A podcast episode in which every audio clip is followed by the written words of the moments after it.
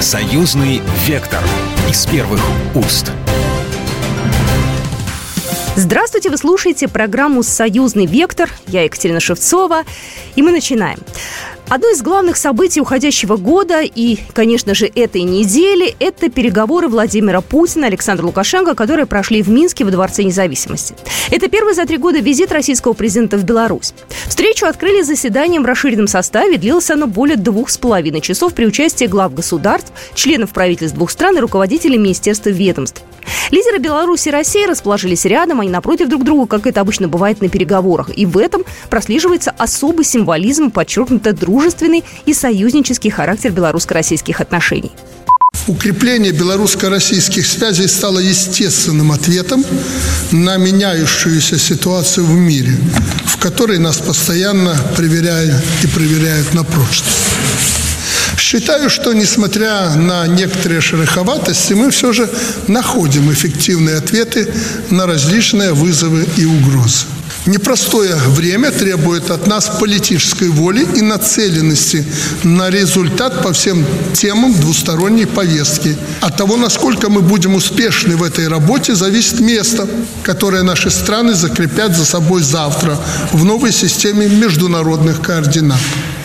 Мы ни в коем случае не должны повторить ошибки, допущенные после распада Советского Союза.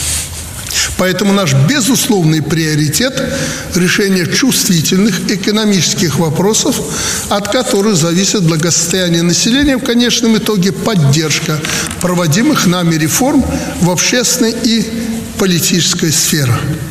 Ходе беседы Владимир Путин подчеркнул, что Беларусь для России не только сосед и союзник. Товарооборот между странами еще в прошлом году вырос на треть. В 2022 прибавил еще 10% и приближается к рекордным 40 миллиардам долларов. Россия по-прежнему готова сотрудничать с Беларусью в космической отрасли, финансовой и атомной сферах. Мы активно работаем а, практически по всем направлениям. Ну, в сфере энергетики, как мы отмечали с Александром Григорьевичем, Россия в ущерб себе, тем не менее, продолжает э, атомный проект, атомную электростанцию строим, первый блок работает. Могли бы, да, могли бы поставлять газ, газ дополнительно. А вместо этого э, электростанция работает, э, и объем вырабатываемой, вырабатываемой электроэнергии соответствует 4,5 миллиардам кубических метров газа, которые «Газпром» мог бы поставлять на белорусский рынок, но теперь уже не поставляет. И э, готовы дальше развивать эту, э, этот проект, э, работать, блоки строить. Но что, на мой взгляд, самое важное, это то, что мы готовы и делаем это, создавать отрасль, готовить кадры национальные, развивать науку. Обсуждали президенты тет-а-тета создание единого оборонного пространства союзного государства, а также сотрудничество в рамках ОДКБ, председательство в которой с 1 января перейдет к Беларуси. Договорились работать над созданием новой военной техники, а также продолжать практику совместных учений. Что касается цен на энергоносители, Путин сказал коротко, договоренности достигнуты, подробности позже. Российский лидер подчеркнул, что сотрудничество Беларуси и России всегда было выгодно обеим странам. И сегодня мы обсудим эту встречу с нашими спикерами. И первым я готова поприветствовать в нашем эфире Кирилла Кохтыша, доктора политических наук, профессора кафедры политической теории МГИМО. Кирилл Евгеньевич, здравствуйте. Да, здравствуйте. Кирилл Евгеньевич, э, нынешняя встреча э, Путина и Лукашенко вызвала огромный резонанс не только в российской прессе, что логично, и в белорусской, но и за пределами оной. Э, журналисты подсчитывают, сколько раз в этом году президенты встречались. Опять же, нашли информацию о том, что Владимир Путин был в Минске в 2019 году, еще до пандемии и до вот этой всей истории нынешней. И в этом увидели тоже какую-то, я не знаю, такую, видимо, необходимость, видимо, что-то случилось, раз Путин приехал в Минск. Вот как это трактовать на самом деле? Не, ну, визит э, давно ожидался, давно планировался, а тут э, и годовщина образования союзного государства. Так что все кстати. Частота встреч э, президентов двух стран как раз свидетельствует о том, что в работе находится огромное количество вопросов, что стратегическое согласие есть, вот практическое руководство многочисленными проектами требует достаточно частого вмешательства, кураторства, направления и так далее. То есть в этом плане мы видим, что сотрудничество между Беларусью и Россией бурным э, растет. Беларусь заняла ключевую нишу не только как союзник, но и как ключевой партнер и акционер э, российского проекта импортозамещения. Потому что вот тут выстрелило как раз таки что? Что мы знаем, что Беларусь любой ценой сохраняла индустриальную идентичность, сохраняла свой промышленный потенциал. И сейчас э, это начало приносить свои плоды, начало купаться, потому что вот только один визит э, премьер-министра Беларуси в Уфу и Казань принес контрактов больше, чем на миллиард рублей. Беларусь очень активно импортозамещает ушедшие западные бренды и, по сути, компенсирует вот те провалы, которые в России в гражданском э, промышленном секторе, в общем-то, культивировались и культивировались либералами достаточно увлеченно и так далее. А, Владимир Путин обсудил с Александром Лукашенко создание, создание единого оборонного пространства союзного государства. А, можете пояснить, что это значит? И на самом деле это вызвало тоже такую достаточно серьезную реакцию э, в Европе. Они гадают сейчас, что это будет, с какой стороны, условно говоря, будут бить по Киеву. То есть они это воспринимают именно так, что у нас либо из Калининграда полетят Искандеры, либо из Беларуси, а там уже понятно, что они будут размещены. То есть вот здесь э, что это все значит?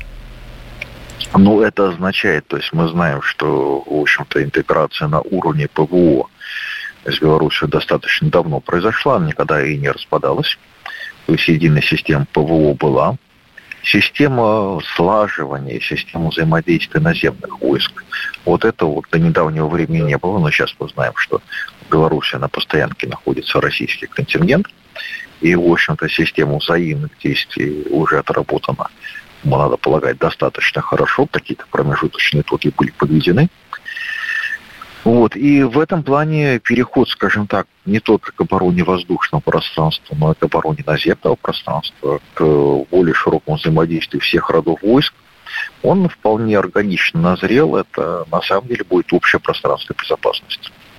А вот э, насколько эти вещи будут э, применены или не будут применены вовне, то есть понятно, что для защиты союзного государства они, безусловно, потребуются. И тут чем больше демонстрации способности дать силовой отпор, тем более безопасной будет ситуация.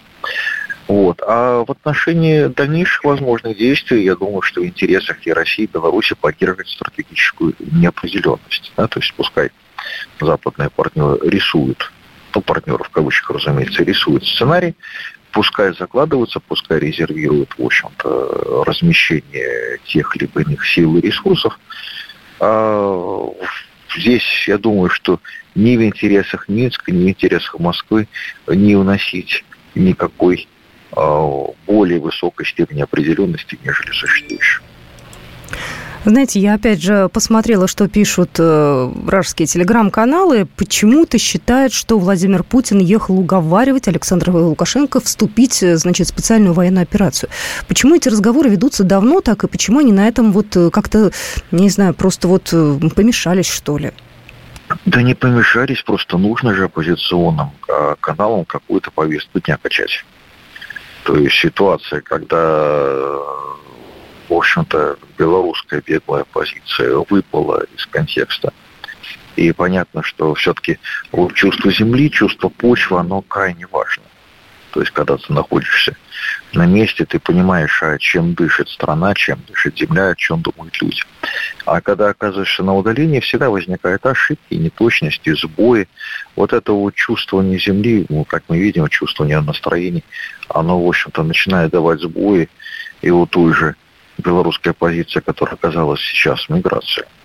То есть понятно, что они разгоняют привычные для себя дискурсы, не очень, в общем-то, представляя, а что в реальности, чем в реальности дышит белорусы, что в реальности происходит.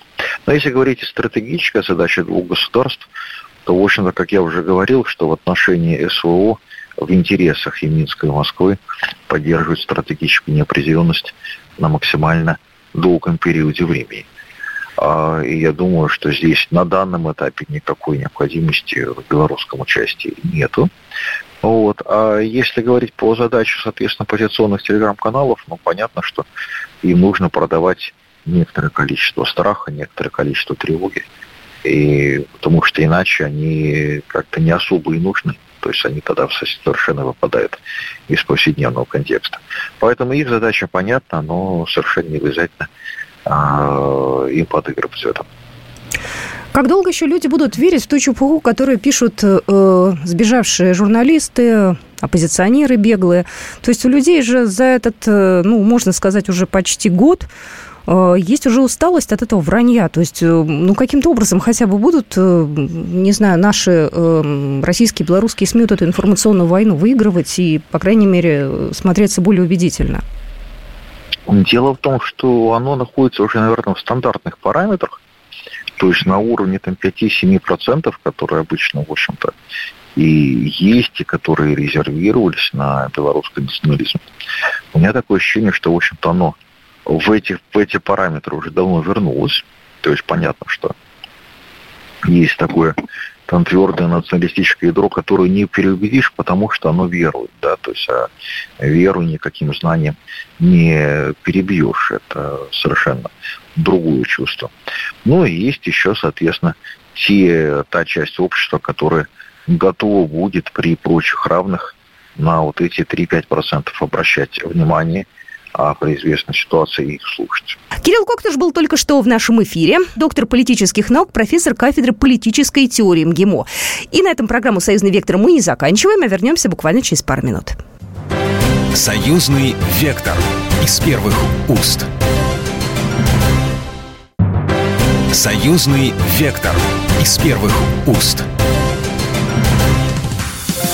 Я еще раз всех приветствую. Вы слушаете программу «Союзный вектор». Я Екатерина Шевцова. И сегодня мы с нашими экспертами в эфире обсуждаем а, прошедшие недавно переговоры Владимира Путина и Александра Лукашенко. И пришло время позвонить в Минск. У нас на связи Вадим Гигин, председатель правления Республиканского государственно-общественного объединения «Белорусское общество знания». Вадим Францович, ну первый вопрос вам. А, как вы считаете, президенты встречались, да, в этот раз, как президенты двух государств или все-таки уже как достаточно добрые друзья, да, и как люди, в общем, уже не чужие друг другу? другу в плане даже личного общения?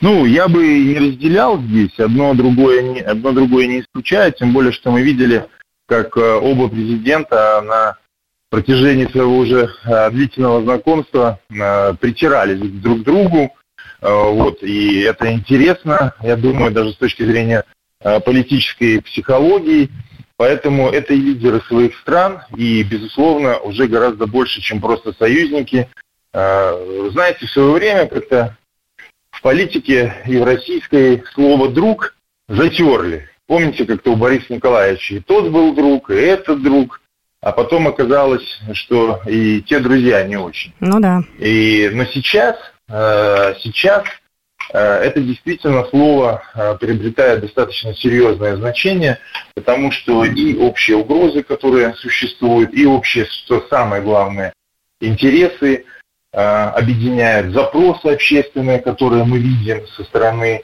как э, российских, так и белорусских граждан. Ну и в процессе общения, наверное, не, вообще никакие политики в мире так часто не встречаются, как Александр Лукашенко и Владимир Путин. Это абсолютно такой уникальный и очень показательный случай. И мне кажется, в нынешней ситуации полноценного такого европейского лицемерия американского, да, это, ну, для них это, наверное, крайне странная вещь и непривычная для них. Для нас это нормально. Э, я читала, что писали телеграм-каналы и э, пресса европейская в том числе э, по итогам переговоров. Их не очень интересовал, как я понимаю, экономику. Их больше взбудоражила наша вот эта вот военная история, да, создание единого оборонного пространства и по поводу дополнительного оружия. Они почувствовали опасность какую-то для себя? Ну, они все время утверждают, что мы для них представляем опасность. Хотя, если вы вспомните э, те предложения, которые внесла Россия э, ровно год назад, э, там ни о какой опасности, ни о каких угрозах с нашей стороны, ну, со стороны союзного государства, я имею в виду, э, речи не шло. Э, мы просто предлагали дать гарантии, ну, в данном случае российский президент предлагал дать гарантии э, Российской Федерации – ее безопасности в условиях расширяющегося НАТО, в условиях той риторики, которая уже шла э, полноценно, потому что ну, здесь можно согласиться с Сергеем Викторовичем Лавровым, который говорит о короткой памяти исторической западных бывших э, партнеров, когда они вот сейчас все отсчитывают с 24 февраля. Вот как будто до 24 февраля ничего не было. Не было ограничений, не было травли наших спортсменов, причем как олимпийцев, так и паралимпийцев. Не было уже тогда начинавшейся культуры отмены. Это же все произошло не с 24 февраля вдруг внезапно, потому что началась специальная военная операция. Нет, это процесс, длившийся годами. Такой план анаконды, то есть план удушения нашего. И мы же помним, какие оценки были в отношении союзного государства. Что касается их испуга по поводу военных планов, а вы знаете, а пусть пугаются. А, я убежден, что в этой ситуации а, вот такая интрига, которую хоронили, например, а, до последнего момента два президента, что будут обсуждать, как будут, то, что Шойгу второй раз приехал в Беларусь за буквально там 2-3 недели, то взаимодействие, которое есть у наших военных. Сейчас для России главное, да и для Беларуси, одержать победу в специальной военной операции. Победа достигается, если ты обладаешь стратегической инициативой. А данную инициативу можно получить э, в условиях внезапности, когда противник не может просчитать твои дальнейшие шаги. И вот они теряются, э, постоянно дергаются по поводу так называемой угрозы там, со стороны Беларуси, хотя если отбросить все их надуманные заявления, то президент Беларуси четко и ясно все сформулировал. И я думаю, что за годы своего президентства Александр Лукашенко доказал, что его слову можно верить. Беларусь вступит, и, ну, не дай бог, конечно, в этот конфликт, если только подвергнется массированному нападению со стороны противника. А сейчас, в том числе в ходе переговоров, там же была все-таки довольно серьезная военная составляющая, было подтверждено, что уже на вооружении нашей армии находится и С-400, и э, «Искандеры», и наши э, летные экипажи прошли необходимую подготовку, а самолеты э, соответствующее техническое оснащение для, как было сказано, э, того, чтобы они использовали и специфические э, боеприпасы. Да что ж говорить, ядерные боеприпасы, уже, уже что уж, и так сказано, да, было. Пусть понимают. Ну, конечно, нет, мы же ничего не скрываем. Мы, мы вот в этом плане все говорим открыто. Плюс у нас же есть и полонезы, которых очень боится киевский режим. А, это довольно современные ракеты, которые получились в результате кооперации с Китаем. А, ну, в принципе, они, вот знаете, там достигли каких-то успехов на фронте там, в августе, сентябре, в октябре, и сейчас этими, этим пытаются упиваться. Но ведь э, воля к победе России не сломлена, Россию не удалось затянуть в ловушку. Почему еще акцент сделан на экономику? Ведь а, расчет был какой, что произойдет экономический блицкрик, санкции разрушат нашу экономику, союзную экономику. Мы там просядем чуть не наполовину ВВП, как утверждалось. А мы видим, что происходит обратный процесс. А, экономика держится, да, есть потери, э, есть очень здравая, трезвая оценка санкций, тех, э, еще раз говорю, того ущерба, который они наносят, но есть и очень быстрое и крайне эффективное реагирование на эти угрозы. И что самое важное, ведь одна из стратегических задач Запада в Центральной и Восточной Европе это, э, Европе это изолирование России, изоляция России и разрушение союзного государства. А в результате их политики в 2020 году, во время и после президентских выборов в Беларуси, и в ходе специальной военной операции, они добиваются не ослабления нашей интеграции, а ее усиления. И вот это, э, эти минские переговоры, они лишний раз это подтвердили. Мне понравилась э, э, фраза Александра Лукашенко. Мы вдвоем соагрессоры, самые вредные, токсичные люди на этой планете. У нас только один спор, кто больше, вот и все. Э, ну, на самом деле, конечно, ирония здесь, э, но э, так ли это на самом деле? Ну, воспринимают ли наших президентов э, э весь мир так? Ну, это же какая-то отдельная все-таки такая не очень адекватная часть э, политиков западных. Знаете, не так давно э, мне довелось беседовать с различными руководителями вашего Министерства иностранных дел. И мне очень понравилось, что вот в этой ситуации, когда западная дипломатия все более приобретает черты такой истеричности, пропагандистского ража, вот российский МИД сохраняет очень здравый анализ. И они, э, это несколько очень крупных руководителей, сказали следующее, что вот мир можно условно разделить там, на 10 больших региональных таких образований, ну, если угодно, цивилизационных. И у Российской Федерации, да, в общем-то и у Беларуси, есть проблемы и даже конфликт только с двумя из них. Это англосаксонский мир и это континентальная Европа, то, что мы называем привычно э, Европейским Союзом. Со всем остальным миром отношения э, либо стабильно хорошие, либо они развиваются по нарастающей. Мы можем говорить и о Китае, вспоминаем последние статьи в западной прессе о том, что Си Цзиньпин сделал окончательный выбор в пользу России. Мы видим, какой просто ну, геополитический поворот происходит сейчас в зоне Персидского залива, как меняет свою позицию, осторожно, взвешенно, ну а иного не может быть, а, вот эти вот нефтяные монархии, как мы их называем. Мы видим линию Э, которая вырабатывается и с Индией, и с Ираном. А сейчас вот Запад озаботился ростом влияния России в Африке. Э, назревает, новый, э, лев, назревает новая левая волна. Она всегда пророссийская, практически всегда в Латинской Америке. Поэтому стратегически вот в этом глобальном противостоянии на самом деле у Запада нет шансов на победу. Это не просто какая-то вот вера, что ну как же мы, мы же как мы можем не победить? Да нет, это анализ реальный. Потому что однополярный мир никого не устраивает. Революционная ситуация в мире происходит не из-за желания Путина там не играть по правилам, как они говорят, а революционная ситуация происходит из-за того, что весь мир не хочет жить по тем правилам, которые навязаны не каким-то коллективным Западом, а конкретно Вашингтоном. давайте возьмем простую ситуацию. Если из Европы убрать США, а там же и оккупационный корпус находится, несколько десятков тысяч американских военнослужащих и много чего еще, но не было бы э, того даже конфликта на Украине. Потому что вот просто вот любой человек пусть возьмет и э, э, тетрадку расчертит ее на две половины и напишет, допустим, Франция и Германия. Вот две крупнейшие страны Европейского Союза. Какие противоречия в национальных интересах России и этих стран существуют? Нету в принципе. Более того, они заинтересованы в плодотворном сотрудничестве. Почему немецкий бизнес буквально как может вопит, кричит, пищит уже, потому что душит постоянно, что не вводите санкции, не нужны никакие ограничения на торговлю с Россией. Потому что немецкий бизнес, немецкая экономика коренным образом заинтересована в сотрудничестве с Россией. Они уже в открытую об этом говорят что доступ к дешевому российскому газу стал одним из основных условий так называемого германского экономического чуда и в том числе того, что Германия преодолела э, последствия кризиса 2008 года, кризиса, который, кстати, родился вот в сердце этого однополярного мира в Соединенных Штатах Америки. И поэтому у США сохранить свою гегемонию образца президентства там, э, Джорджи Буши, как старшего, так и младшего, или там Билла Клинтона, вот это золотое время американской гегемонии, уже шансов на это просто не существует. Вадим э, Францич Геген был только что в нашем эфире председатель правления Республиканского государственно-общественного объединения «Белорусское общество знания».